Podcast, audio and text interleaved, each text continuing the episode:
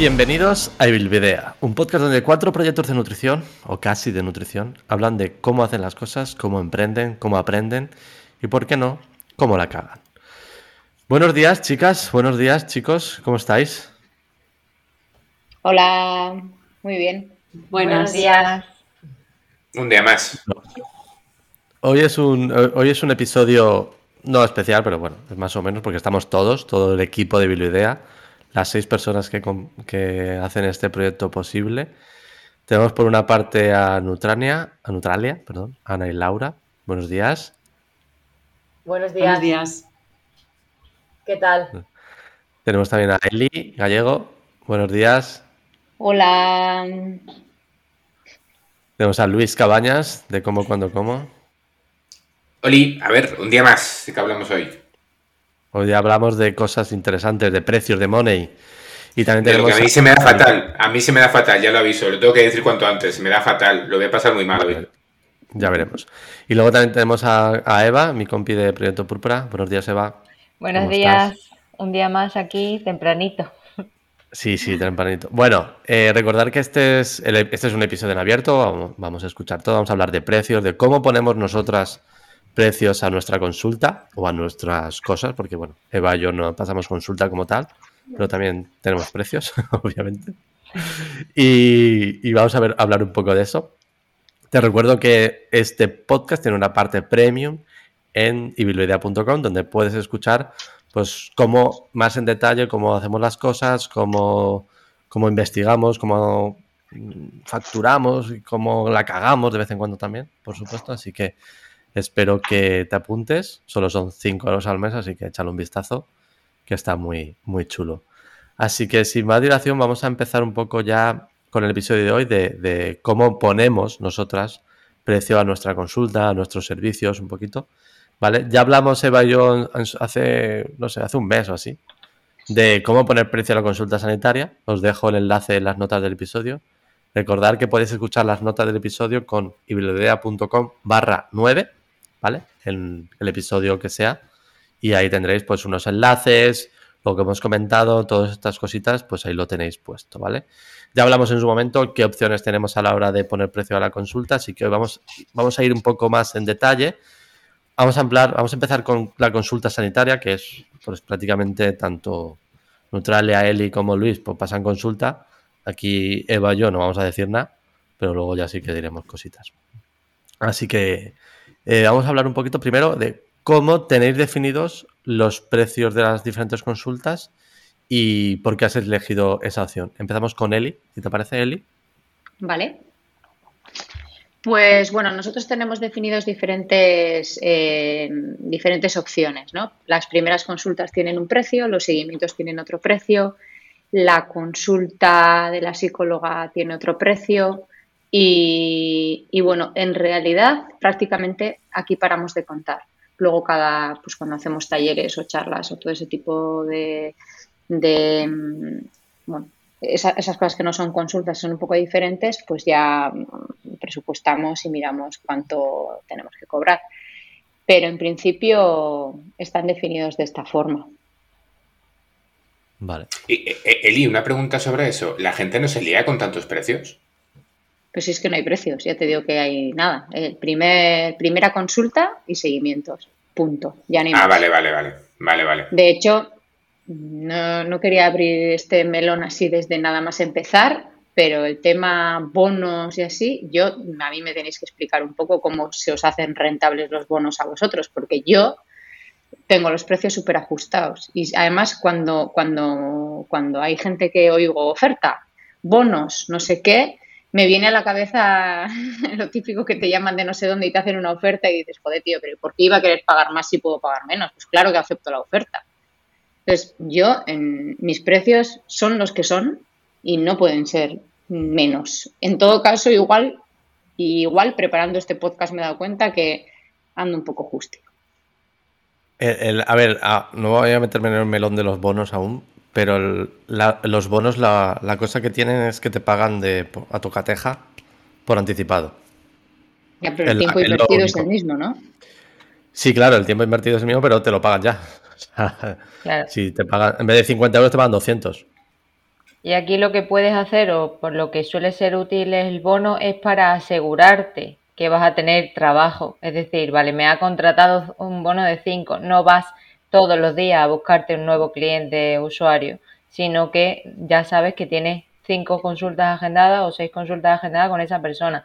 ¿Qué pasa? Que por esa fidelidad tú premias al usuario con un menor precio, que yo no lo haría en precio, lo haría en recursos, es decir, o en tratamiento como tal, ¿no? Hay muchas formas de que al final el usuario fidelice o, darle un valor añadido que no es simplemente el precio. Yo tengo la suerte de que desde que Proyecto Púrpura me puso los pagos desde la web, es que a mí no me falla nunca nadie. Creo que me falla una persona una vez. Con lo cual, no necesito, o sea, si quieres coger cita, aquí lo tienes. Eh, y este es su precio. Eh, bueno, luego ya vamos a hablar de qué precio le ponemos a las cosas, pero no sé. Por eso, por eso digo que es abrir un melón. Yo sé que, tiene que haber una razón que yo no, que yo no veo. por eso quería abrirlo, para que me expliquéis un poco todo este tema. Pero aquí tenemos otro melón, ¿no? El, pago anticipado y la... Pero bueno, este es otro melón, ya. Pero este me interesa, este me lo apunto. Vale. Neutralia, ¿cómo tenéis vosotros los precios establecidos?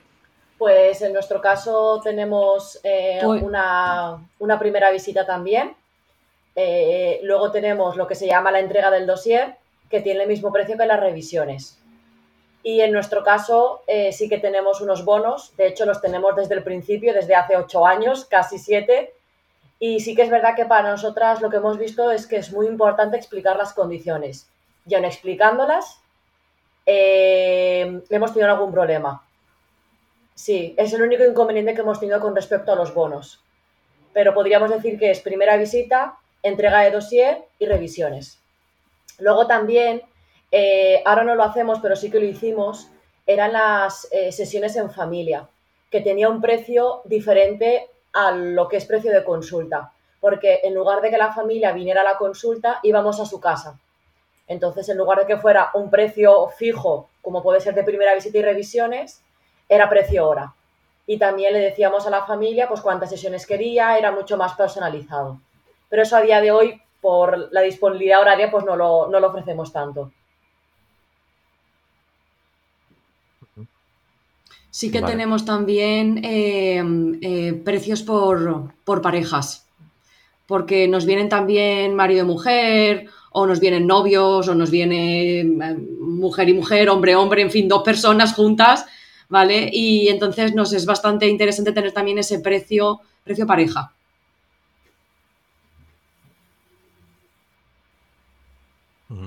Perfecto. Luis. Yo, donde trabajo en consulta, el precio venía definido cuando empecé. Eh, son 50 euros la consulta individual, 200 euros el bono de 5 consultas, que te sale 40 euros la consulta. Y ya está. No hay más precios y ni hay precio diferente por especialidad, ni precio diferente por tiempos. Lo que más se diferencia en la propia consulta es en, eh, en el margen de tiempo que le das a la persona porque incluso trabajamos de una manera muy similar. Todas las compañeras en Aleris trabajamos de manera diferente en el fondo, es decir, planteamos diferente el material, planteamos diferente el cómo recoges la información, eh, hacemos más mediciones, menos mediciones, pero el precio es el mismo siempre.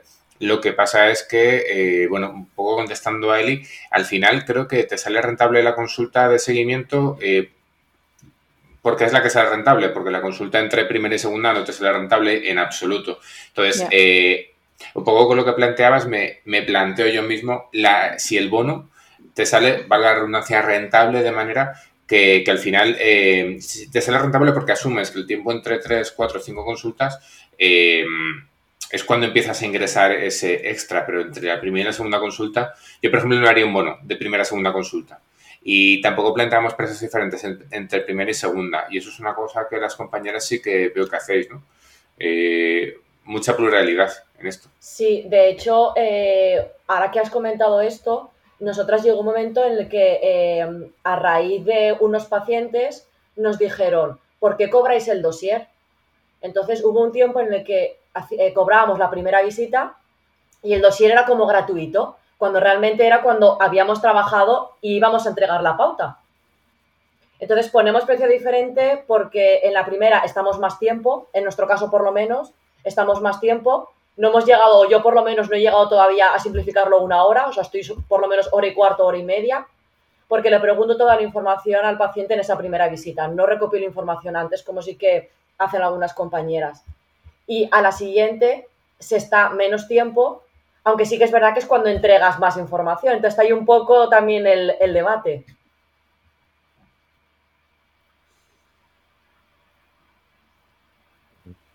Muy interesante. Yo quería, quería añadir una cosa y que esto es otro melonaco, pero creo que aquí ya todas lo tenéis cubierta y es que poner o no poner los precios dentro de la web, ¿vale? Había gente aquí mm. presente, no quiero señalar a nadie, que antes tenía los precios puestos en dossier y esto supone una brecha en la información que le, le damos al paciente usuario, ¿vale? ¿Por qué? Porque en un momento dado, en un punto de la etapa de la vida, le damos esa información al usuario que probablemente el día de mañana se modifique o cambie. Entonces, ese tipo de información no estará vigente. Por lo tanto, vamos a intentar poner siempre los precios de forma accesible y fácilmente modificables en web, ¿vale? No lo pongamos luego en redes, que eso se quedan ahí los posts un poco tirados, un poco sueltos. Y sobre todo el tema que decía es Ana de eh, la información, ¿no? O cuáles son las condiciones. Normalmente la gente te dice, ah, consulta condiciones aquí, en condiciones de contratación. Aquí yo voy a apelar al derecho a la accesibilidad de la información y es que dile claro a tu usuario qué incluye, qué no incluye y cuáles son las condiciones del servicio, porque así a posteriori te, te ahorrarás problemas. ¿Qué suele pasar con estas cosas? No, es que si le digo y si le maqueto mucho das tiempo, las horas, igual luego no tiene tanta confianza conmigo, tal y cual. Díselo porque si no lo quiere no es tu cliente, no es tu paciente, no es tu usuario. ¿Vale? Pero digámosle las cosas claras a los, eh, a los pacientes o nuestros potenciales clientes para que nos contraten.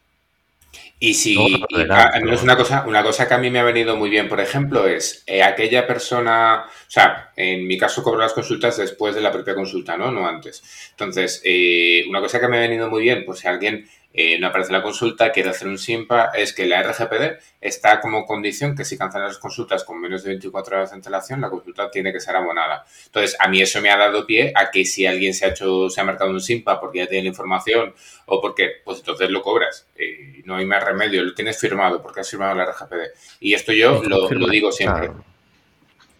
Pero vale, muy bien. Yo eso lo tenía puesto antes también. Y una señora me dio plantón y le dije, pues ya me has firmado que me lo vas a pagar. Y me dijo, sí, ven a buscarme. decirte. ¿Qué hago? ¿Le mando a la policía para que me pague una consulta de 80 pagos? No, pero sí que puedes hacer una reclamación. no, no, pero puedes hacer una reclamación vía asesoría y que le llegue una carta de tu abogado. Otra cosa es que eso luego quieres llevarla más a juicio, pero poder puedes. A nosotras, de hecho, cuando antes comentaba lo de las condiciones, nos pasó y se lo dijimos, vamos, me acuerdo perfectamente que le dije que el bono que había pagado, el dinero no se devolvía en el momento en el que era pagado. Pues RQR, RQR, vamos, poniéndome de una profesional mala, malísima, y al final tuvimos que decidir entre Laura y yo abordar una parte porque era mañana, tarde y noche mandándome WhatsApps y molestándome. Y dije, mira, prefiero que te lleves una parte del dinero a no, a no dormir directamente. Así que nos vimos obligadas a que, aunque no fueran las condiciones de forma excepcional, entregarle una parte que no era íntegramente la parte que no había gastado, sino una parte un poco por, por eh, como por amonestación de tarjeta roja. Pero han explicado las condiciones, dice que no, que no, que no y que no, y que él no lo había gastado, entonces eso puede pasar también, ¿eh? aun habiéndolo explicado previamente. Hmm. Y, sobre todo incluso que esa persona luego vaya a un Maps, vaya a un Google, te ponga una estrella, te ponga una crítica negativa, que quede reseñable, que creo que ahora mismo sí que permite Google el que puedes decir, oye, mira, es que esta crítica está, no está fundamentada o simplemente está hecha mala fe, pero eso puede ser una putada porque lo que estamos convirtiendo ahora es que los servicios, eh, que este lo que siempre se ha dicho del cliente tenga la razón, ¿no? No, joder, somos un servicio sanitario y a ver, dejad de flipar un poco con este tema. Eso lo hemos repetido aquí alguna vez también en algún otro episodio. El cliente no siempre tiene la razón. Y de hecho, la única crítica que tengo yo, ahora ya no, pero la única crítica y la primera reseña que he tenido yo en, Google fue de una señora a la que no conozco, no he visto en mi vida, no ha estado conmigo, pero decidió que iba a criticar mi metodología de trabajo porque la había, porque yo no le había dicho que podía coger, no sé, porque no le gustó el que se cogiera cita por internet, que no estaba comprando ya un jersey bueno, señora, pues bienvenida a, a este siglo y pues no sé, Nutri, como me dijo una vez Ángela, Nutri Matusalén estará por ahí esperándola. Pero yo mm, trabajo de esta forma. Totalmente. Y, aquí yo estoy aprendiendo mucho él. Eh, ¿No te gusta? Pues mira puerta. O sea, ya está. Porque quizá hace dos años le he dado vueltas. Ahora es como, eh, es, mira, es, que tienes ahí la puerta, ¿sabes? Es que no, ya está. Chao. Chao. No es que no tiene la puerta, es que no, no tienes ni que por qué entrar. O sea, punto. Fuera. Sí, sí. Vale, continuamos un poquito. Sí que habéis comentado un poco de que, que ponéis precios diferentes, depende si es primera consulta, si es revisiones. También si es especialidad, Eli ha dicho que no, ¿no, Eli? ¿Verdad? Tú no, pones, o sea, siempre son el mismo precio, sea clínica, sea digestivo, deportiva eh, o, lo que sea, ¿verdad? Sí. Eh, Luis tampoco, porque es el mismo precio para todos, con lo que no hay cambios. Y Nutracas, eh, primero simplemente cambia la, los bonos y primera entrega o dosier, ¿no? Si es especialidad, ¿lo habéis comentado? Mm, no, nosotros, a ver, realmente eh, tampoco tenemos muchas especialidades. O sea, trabajamos sobre todo pérdida de peso, aprender a comer y yo mínimamente mm. trabajo algo de patologías digestivas. De todas maneras, yo esto siempre es algo que he hablado con, cuando con los estudiantes hablo del tema de precios de las consultas. Me resulta a veces, eh, claro, me dicen, no, es que por especialidad ponemos precios diferentes, ya, pero ¿cómo lo vendes? Es decir, cuando te llaman por teléfono, o cuando estén en la página web si tienen siete tipos de precios. Si tengo diabetes, si tengo obesidad, si tengo eh, síndrome intestino irritable, si soy de deportiva, es muy complicado después eso venderlo. Em, entonces, yo creo que en nuestro caso la mejor forma es primera visita es tanto, revisión tanto y bonos es tanto. a la hora de comunicarlo creo que también eso es importante, que no haya tanta diferencia. Vale. Y también hay otra cosa que es, bueno, eh, sí que es verdad que habéis comentado que tenéis pocas, tienen más o menos la misma especialidad. Eli, ¿tú tienes un poco controlada cuántas citas tienes de cada especialidad, por ejemplo? Pues no lo tenía controlado, pero he hecho este ejercicio hoy antes de ponerme aquí y lo he mirado, que lo había mirado mal y lo he corregido después. Eh, y he visto que del 26 de mm, abril al 24 de mayo han sido 70 pacientes de digestivo, 45 de pérdida de peso, 17 de psico, 7 de deportivo y 11 de embarazo infantil. Esto es lo que ha sido. Respecto a lo que decíais antes, yo al final eh, lo veo más, más, que nada, más que por especialidades. Yo, bueno, no sé si lo vamos a comentar o vamos a hablar de eso, pero Em, más que, poner precio a la especialidad en la que estoy trabajando, lo que, lo que nosotros vendemos es nuestro tiempo, entonces pues va un poco por ahí. Y tardamos más o menos lo mismo, la dedicación es la misma.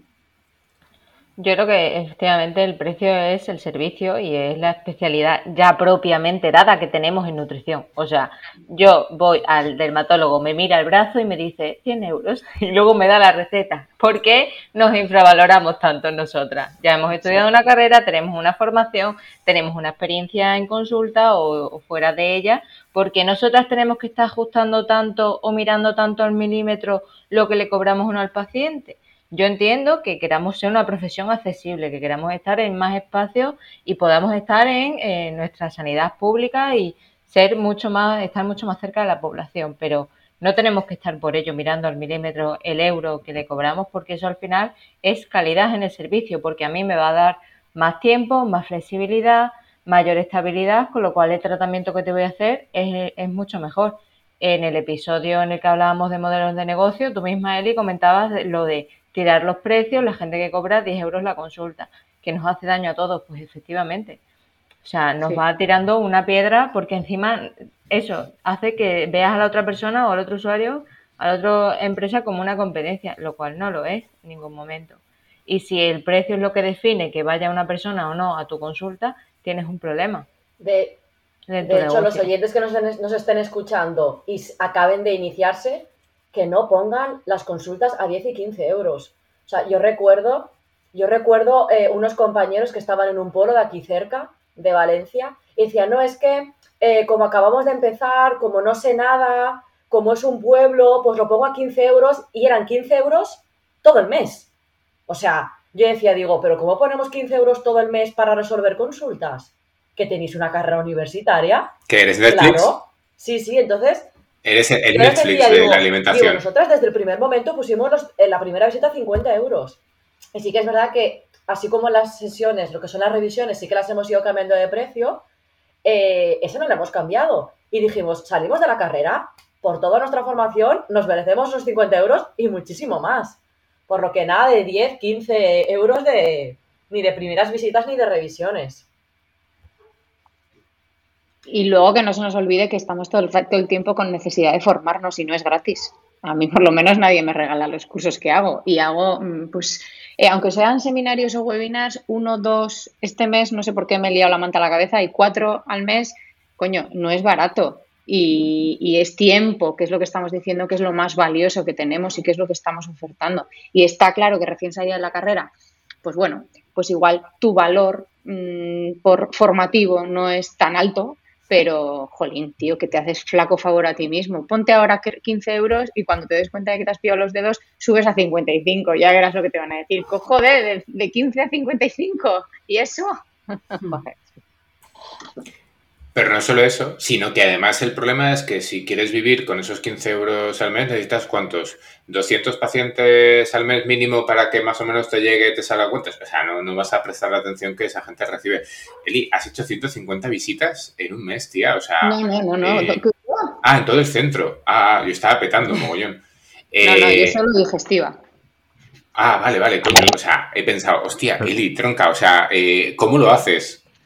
Pero eso No, es poco, no. tío. Yo veo 150 solo a la persona es poco. Yo a mí me sale una- un tío en un anuncio en Facebook que te, que te da 200 sesiones al mes aseguradas, ¿eh? Al mes. Y digo, a ver, chaval, 200 al mes son 50 a la semana. 50 a la semana son 10 al, son 10 al día. 10 al día, como estés mínimo 45 minutos, entras. Sí, y sí, sí, no, sí. No te O sea, levantas. no, tiene, no tiene sentido, no tiene sentido. Yo me muero. Pero es que no tiene apenas sentido. Pero es que Claro. además, si esa gente luego tiene una necesidad especial que te manda una analítica, te manda dos fotos, te manda un comentario, te hace dos preguntas, es que estás trabajando cuánto? ¿27 horas al día? Venga, por favor. O sea, a ver.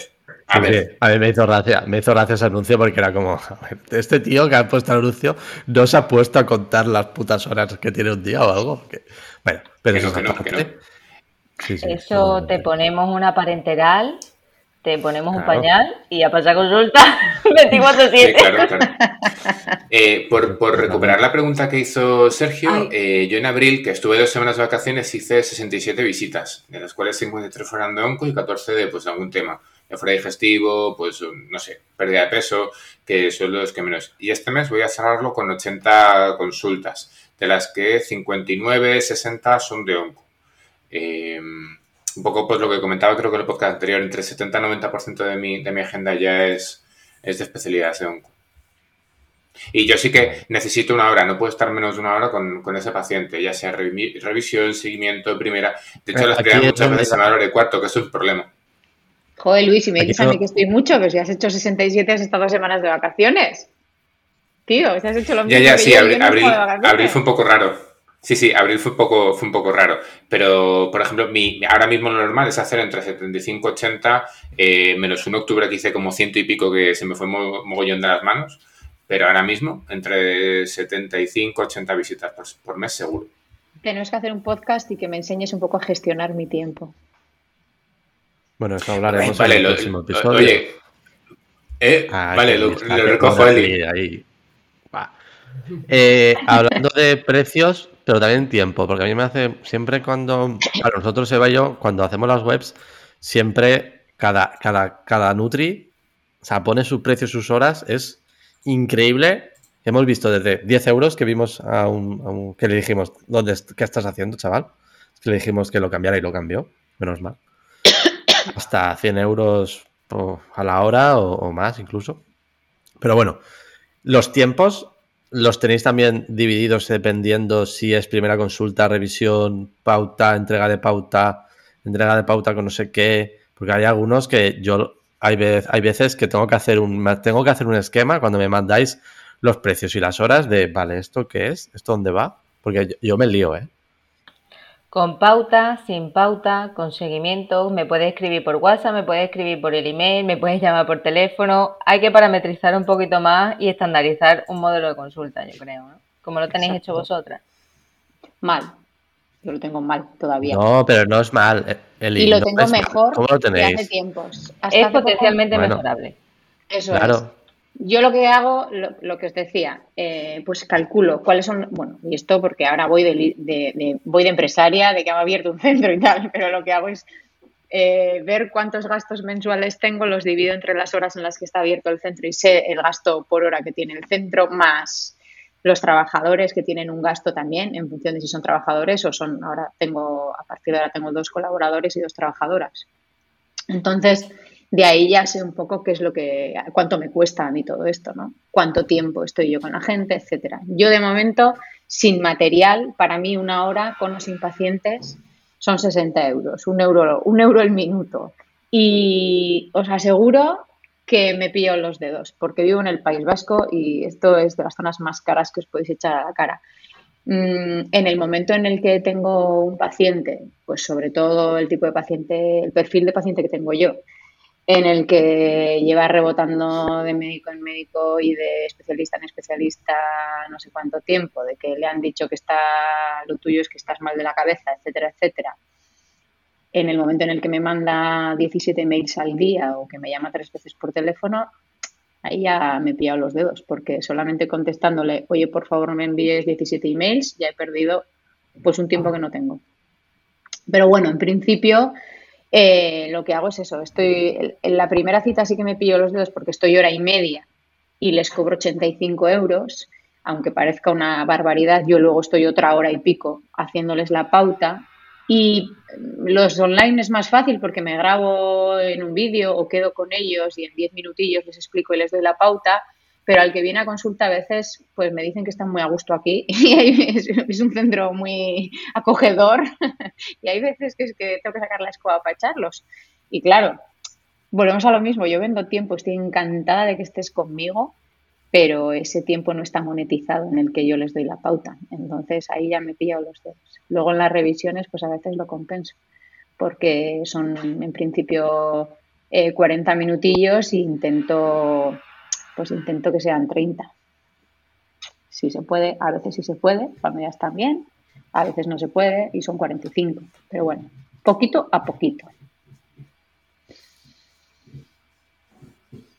¿Vosotras qué? Nosotras, que, eh, la...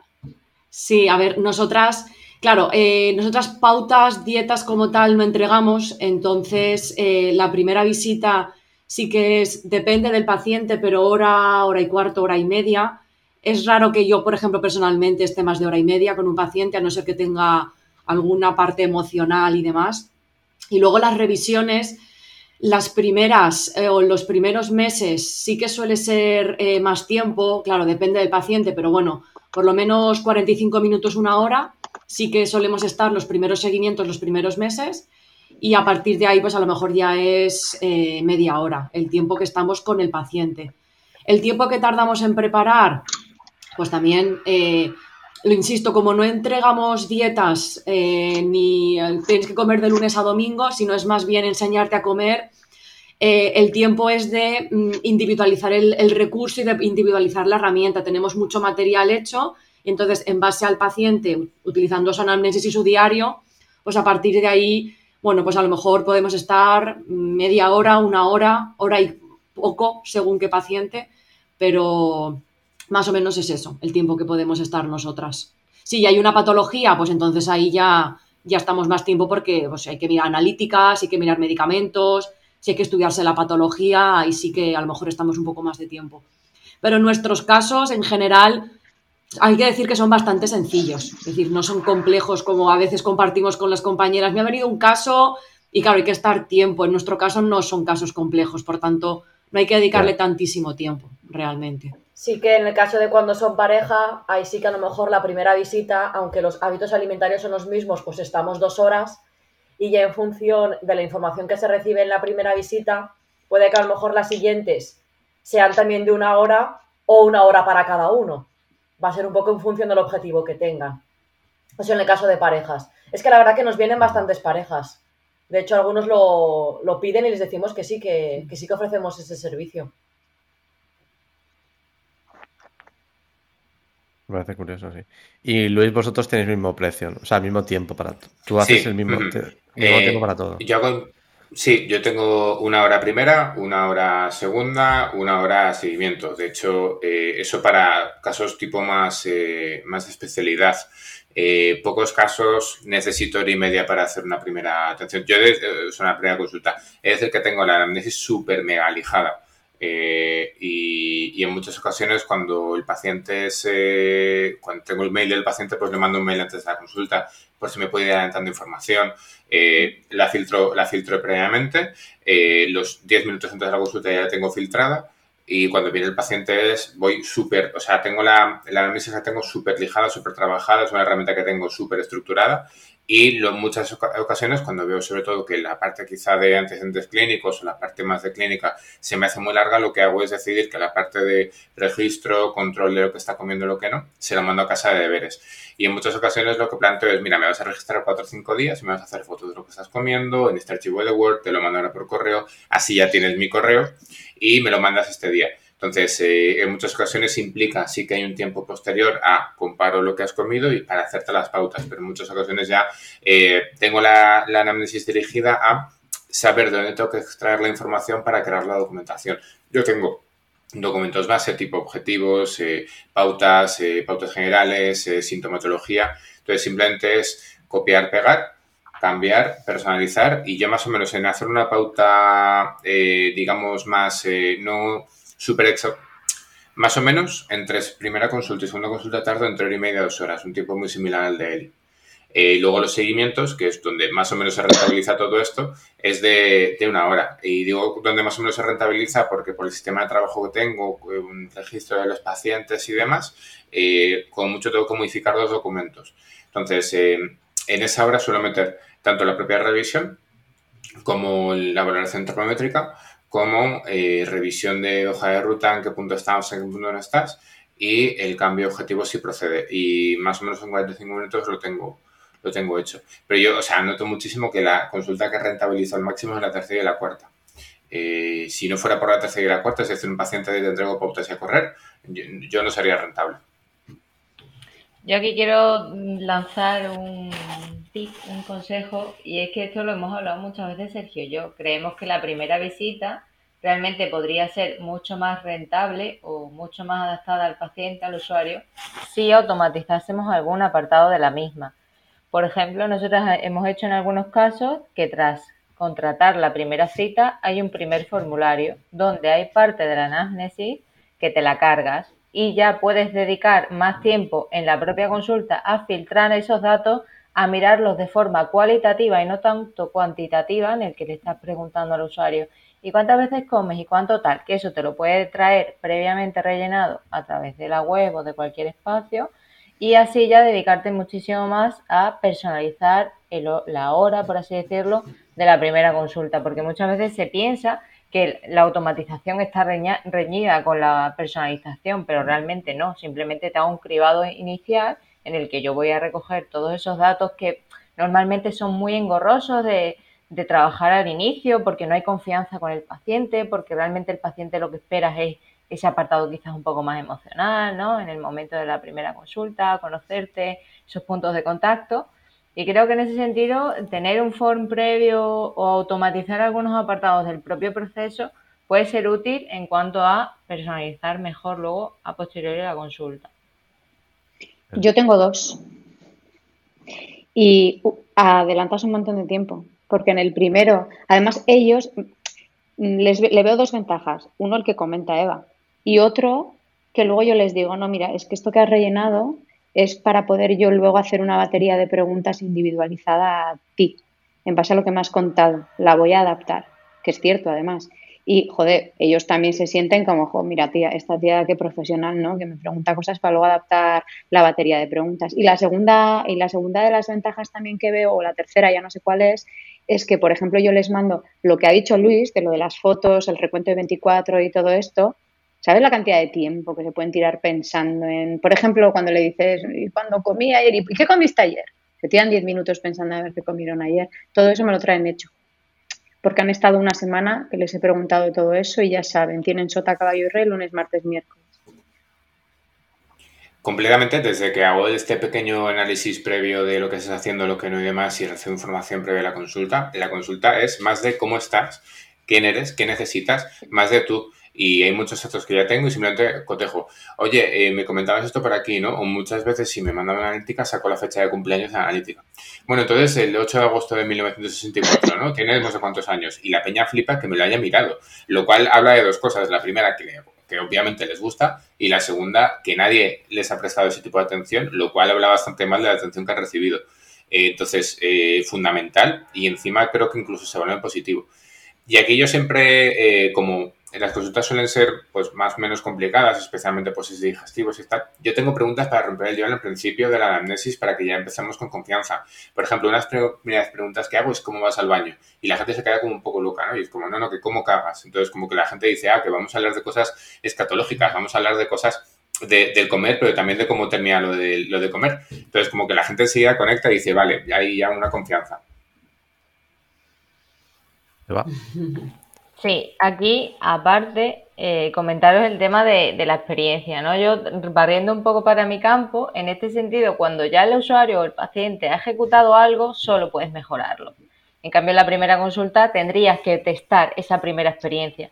Entonces, es muy positivo que el usuario ya venga con algo aprendido, aunque ese, aunque ese aprendizaje en el contacto con la herramienta o el material, el formulario o lo que sea, lo haya hecho mal, porque va a venir en base a algo y es mucho más fácil pivotarle a una mejora que explicárselo de cero intentando que lo haga bien porque siempre va a haber un segundo fallo. O sea, la ejecución en sí misma del proceso siempre va a tener un error y va a tener una consecuencia específica, concreta. Entonces, si ya previamente ha ejecutado algo y solo tendemos a mejorarlo o a mejorar su experiencia, pues mucho más útil. Vamos, que os pongáis todas un formulario previo, ¿vale? Creo que está bastante claro.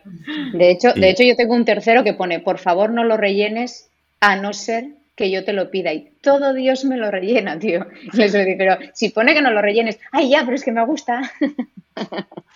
Y me gusta rellenar cosas porque me da la gana. Te lo juro, te lo juro. es, que, es que como era gratis, como era gratis, pues lo he rellenado. En nuestro caso, por ejemplo, eh, claro, aquí estamos hablando de gran volumen de pacientes, eh, estamos hablando de, bueno, pues 80 o 60 y pico, en nuestro caso, por ejemplo, en Neutralia el volumen de pacientes es muchísimo menor, por tanto no requiere de tantísimo trabajo, tenemos muchos menos días de consulta. Y claro, el hecho de automatizar a nosotras, y eso que Eva nos lo ha comentado mucho, nosotras o, personalmente yo nunca he pensado que nos fuera tan útil, porque no es tanto el tiempo que invertimos ahí en consulta, eh, no, no vemos en nuestro caso necesario tener que la persona que, aunque sean pocos pacientes, que lo hagan por internet. Entonces, yo creo que también va a depender de, eh, esto es opinión, ¿vale? Del, volumen de paciente que tengas y de, cómo quieras empezar y de cómo, de cómo lo quieras hacer. Además, nos estoy escuchando y esto a veces me pasa cuando hablo con los estudiantes que, claro, tienen dudas de cómo hacer todas estas cosas. Y es que los Nutris no tenemos protocolos. Al final, fijaros que somos tres empresas, eh, en este caso eh, Luis, Eli y nosotras, que pasamos consulta, que trabajamos de manera similar pero diferente. Cada uno tenemos nuestros precios, nuestros protocolos, nuestra manera de trabajar y lo hemos ido haciendo conforme hemos ido trabajando. Lo digo porque quien nos esté escuchando también que no se asuste por cómo hacerlo, porque las tres formas son válidas y las tres formas, eh, en fin, sirven realmente. Totalmente. Completamente de acuerdo con, Laura, pero es que además esto eh, a mí me está viniendo muy bien para decir los fallos que, para pensar los fallos que puedo tener o cómo trabaja otra compañera. Creo que esto es una cosa que se habla poco, eh, de la eficiencia, mm. del coste, del coste hora, eh, y es súper útil el, el, huir del miedo de hablar de dinero. Es que está claro que el dinero quema y que el dinero es una mierda, pero hay que hablar de esto porque al final hay que comer a final de mes. Y valorémonos, por favor. Sí. Mm. Luego también os quiero preguntar una cosa, que esto no está en la escaleta, pero quiero, quiero, quiero preguntarlo. Eh, que tenéis claro el tiempo que gastáis en los pacientes fuera de la consulta. ¿Tenéis, tenéis apuntado cuánto tardáis en hacer cada planificación de cada o bueno, en Nutralia igual como lo hacéis planificación, entiendo que el material se lo dais en consulta, ¿no? Siempre, no tenéis que Sí, fuera no hacéis nada. Claro que hacemos. Sí, sí, o sea, Sí. Lo, lo tenéis, lo tenéis, sabéis ver, exactamente cuánto más o tardáis. menos porque como... Sí, Más o menos, más o menos. Eh, en función de, de los pacientes que son, cuando son primeras visitas, yo he visto que más o menos, aun siendo recursos que tenga que individualizar para el paciente, eh, invierto aproximadamente hora, hora y media para la primera visita. Pero luego cuando ya son revisiones, eh, como a lo mejor es material que podría ser a lo mejor más común a otros pacientes, invierto menos.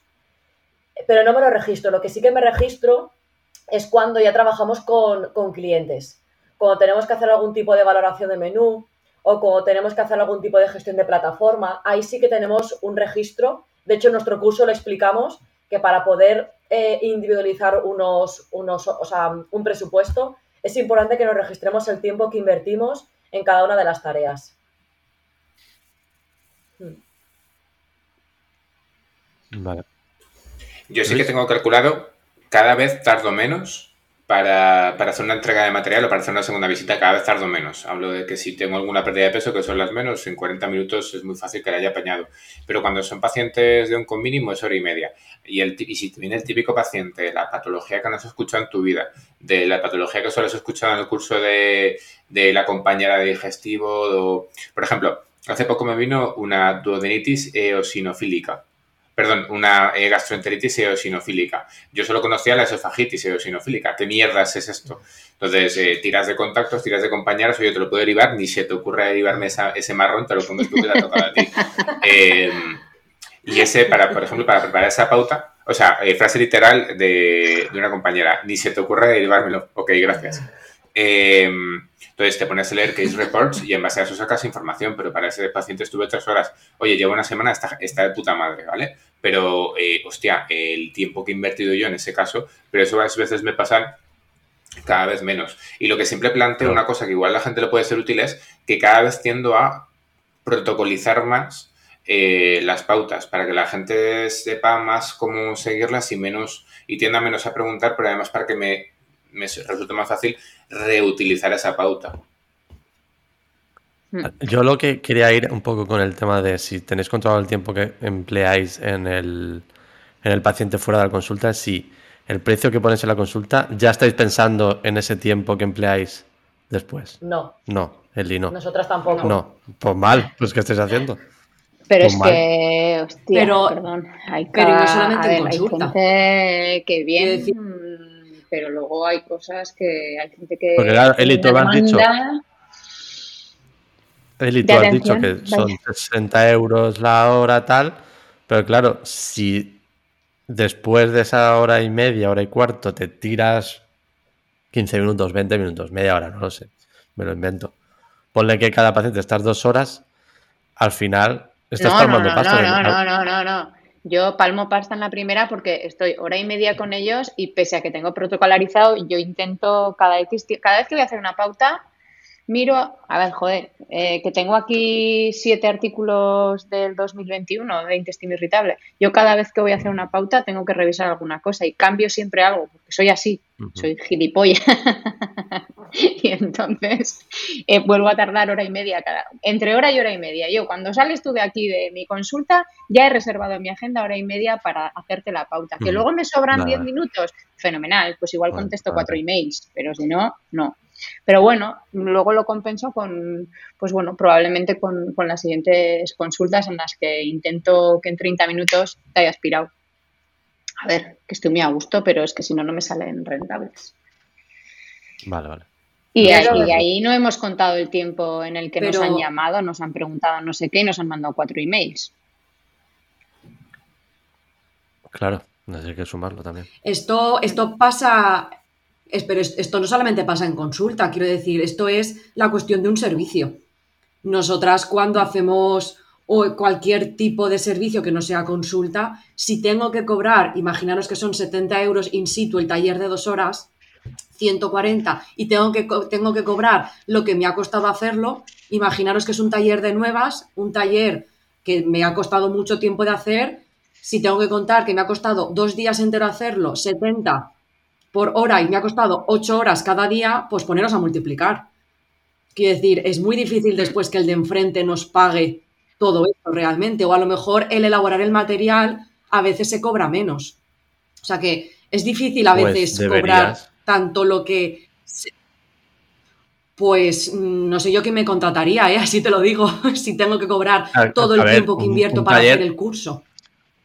¿Pero un taller te refieres a un taller para dárselo a una persona o a un taller que tú haces en tu centro para muchas personas? Es que no me ha quedado claro ese ejemplo que has puesto. Claro, sí, sí, cuando me dirijo a, un público, a una empresa, cuando me dirijo a un colegio, cuando me dirijo a jóvenes, cuando me refiero a un colectivo, la preparación previa de ese taller, de ese proyecto, normalmente, mm, vamos, nosotros no solemos incluirlo dentro porque, insisto, sería muchísimo más dinero, muchísimo. Claro, y ahí es donde tienes que jugarla a reutilizar también ese material para otro Sí, tipo sí, de y lo formación, o otro hacemos. tipo de espacio. Hombre, por supuesto. Porque el primero sí, sí, siempre lo palma. hacemos, lo hacemos. Claro. El La primero palma. Claro, claro. A nosotros Claro, nos pasa. claro. Sergio y yo, cada vez que sacamos Sí. un nuevo servicio, decimos, bueno, vamos a testar, vamos a jugarla. ¿Que hacemos una Sí. reunión? ¿Que hacemos un tal? Al final, la primera es palmas, ajustas y dices, vale, esto lo tengo que hacer en función de, mi- de mis horas invertidas, spoiler nunca, porque hay que darle el valor añadido al propio servicio en sí, o lo hago por la calidad, lo que yo ya sé, todo lo que he aprendido, cómo me desarrollo, cómo me desenvuelvo, los materiales que le voy a dar al usuario, que ya igual los tengo previamente hechos o son plantilla.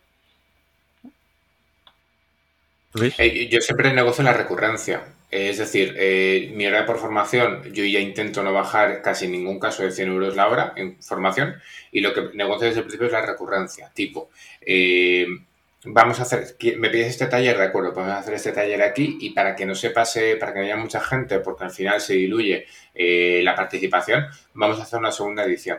Y ahí ya empezó, o sea, siempre pienso en, eso, en cómo eh, no, no solo reutilizar material, sino también rentabilizar porque ya negocio recurrencia.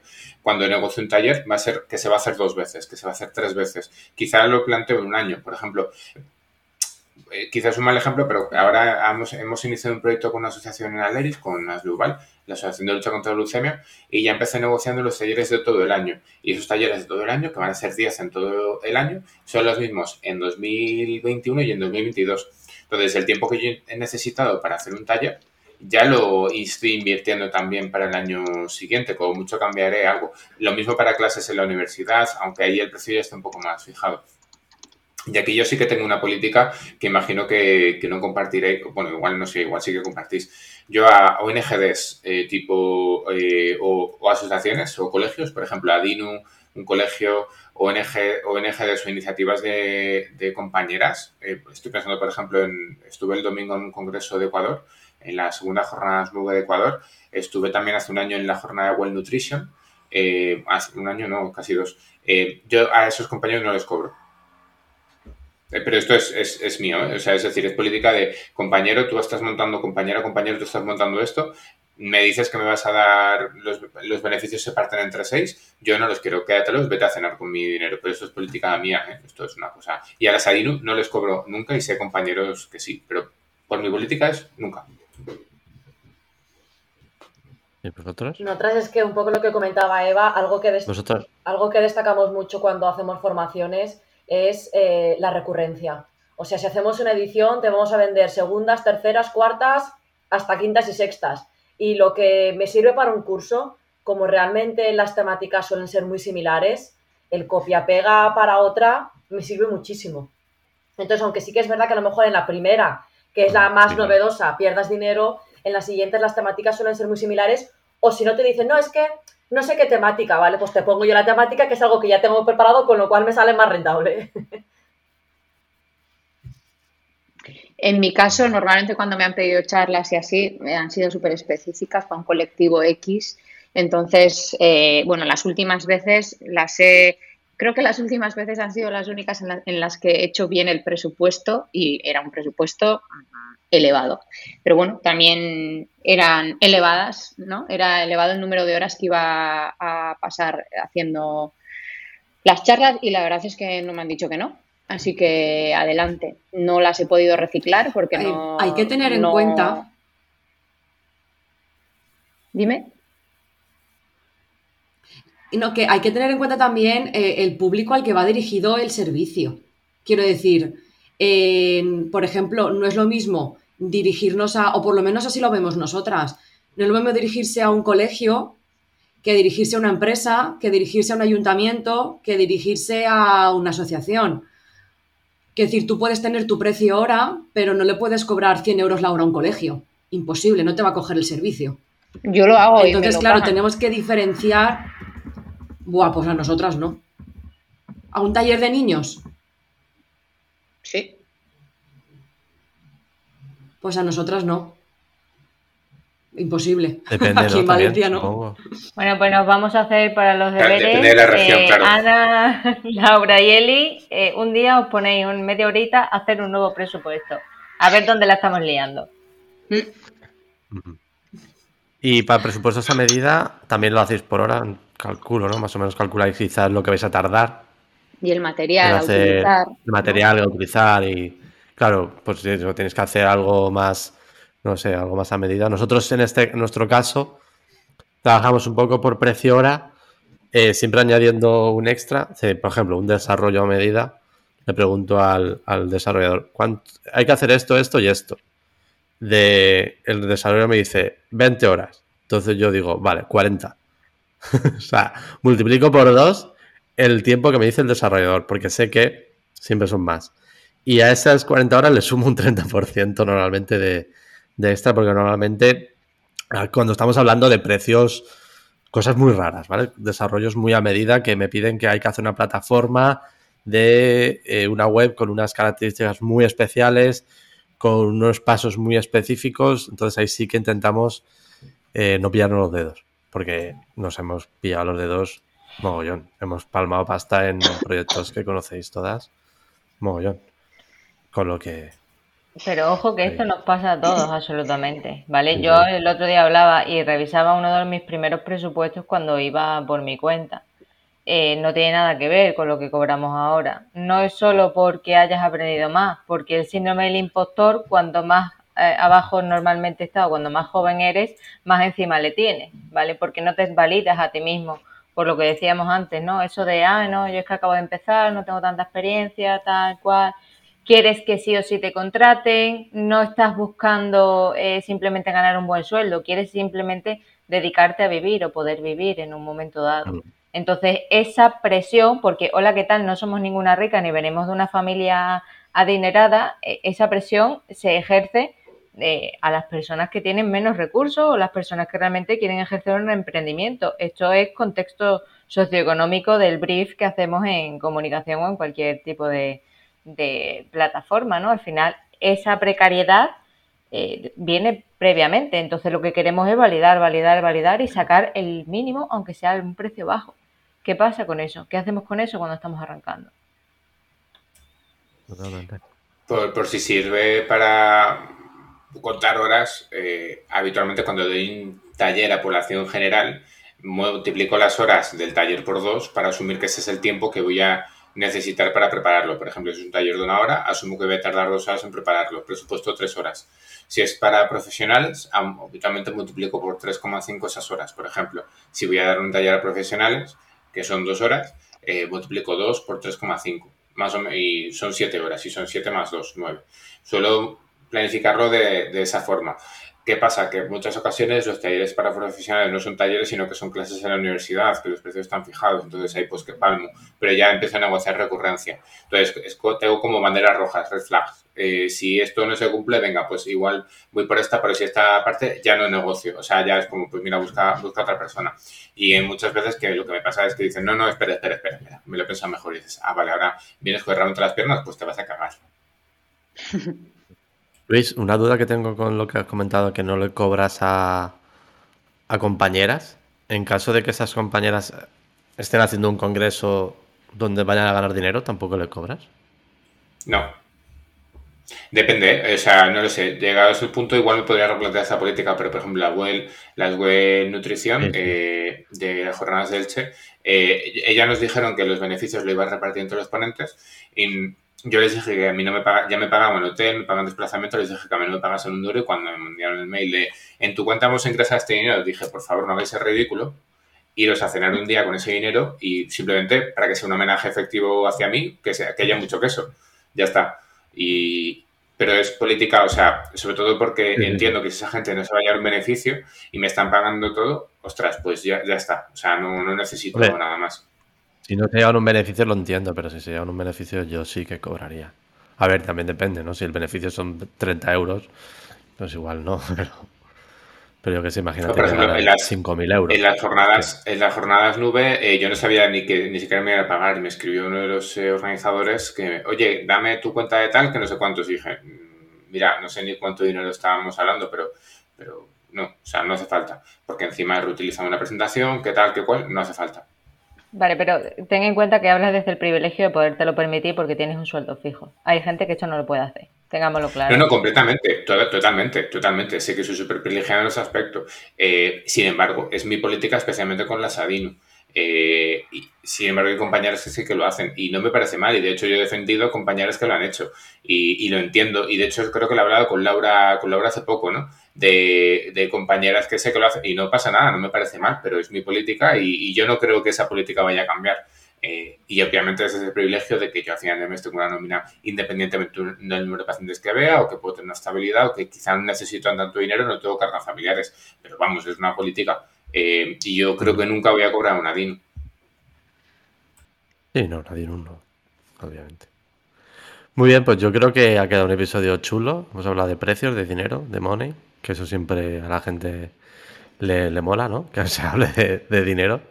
Así que nada, espero que os haya parecido interesante.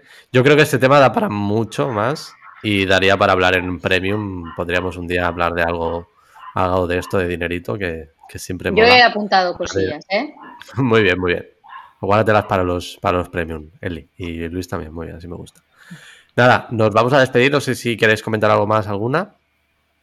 Hablando de dinero, 5 euros al mes y Bilvidea, ¿no? de que va a meter el ahora. Exactamente. Recuerda que este podcast tiene la parte abierta donde lo puedes escuchar en Apple Podcast, que por cierto, si nos dejáis una valoración de 5 estrellas, con una reseña y comentar un, ay, me encanta el podcast, sois muy chulos, muy guays y moláis mucho. Pues mola. Muchas gracias.